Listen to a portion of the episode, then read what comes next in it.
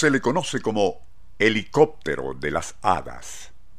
Y ya volaba hace más de 200 millones de años, mucho antes de que hiciera su aparición el primero de los gigantescos dinosaurios.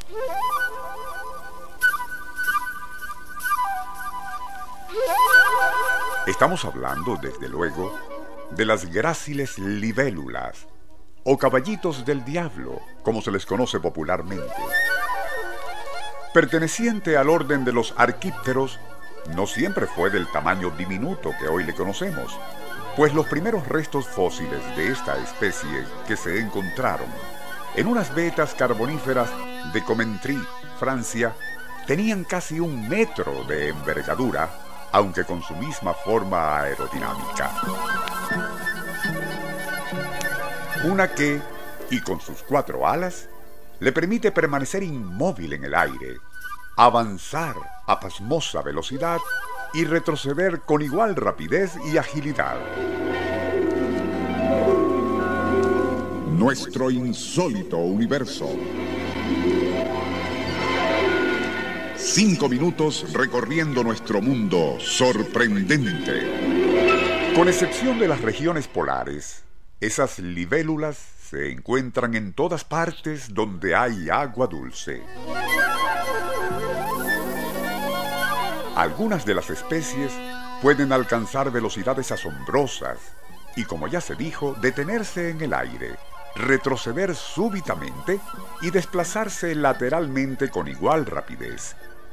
Se desconoce la razón por la cual se les llama caballitos del diablo, pero el nombre parece se originó en la América tropical, donde moran las más grandes del mundo. Como la Megalopropus querulatus, que mide 13 o 14 centímetros de envergadura y son insaciables depredadoras.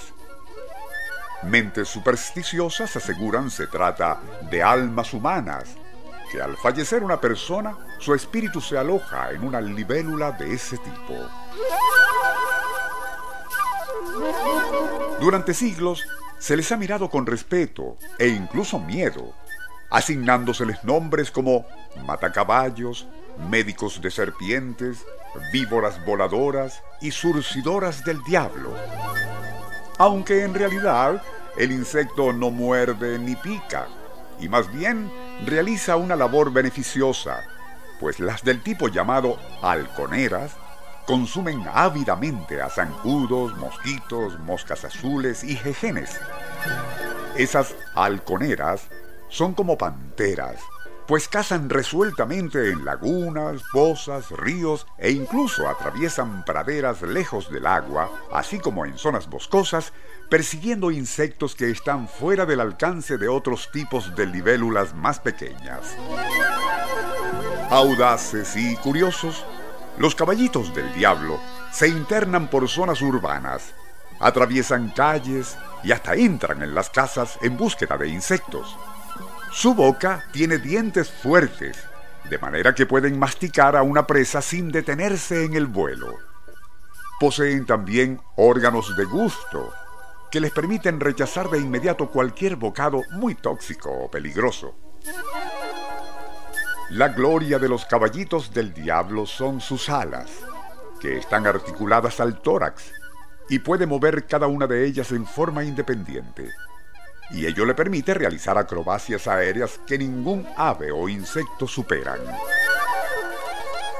Es tal su gracia y aerodinámica belleza que desde siempre ha fascinado a la gente. El compositor Hirumo Tasaki describe su vuelo en una de sus obras para el instrumento musical koto, y artistas japoneses generalmente incluyen su figura cuando pintan sobre seda, losa y madera. Uno de los primeros aviones experimentales que se fabricaron en Francia, el Demoiselle, debe su nombre a libélulas de la especie Damisela. Por desgracia para el ser humano y para la naturaleza, la acelerada deforestación y urbanización está haciendo que esas joyas saladas, como las definió el poeta Tennyson, están escaseando progresivamente y ya en ciudades rara vez se les ve.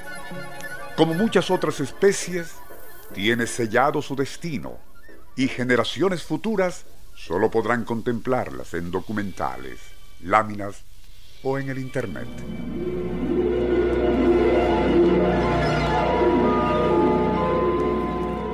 Nuestro insólito universo. Email insólitouniverso.hotmail.com Autor y productor Rafael Silva. Operador José Soruco. Les narró Porfirio Torres.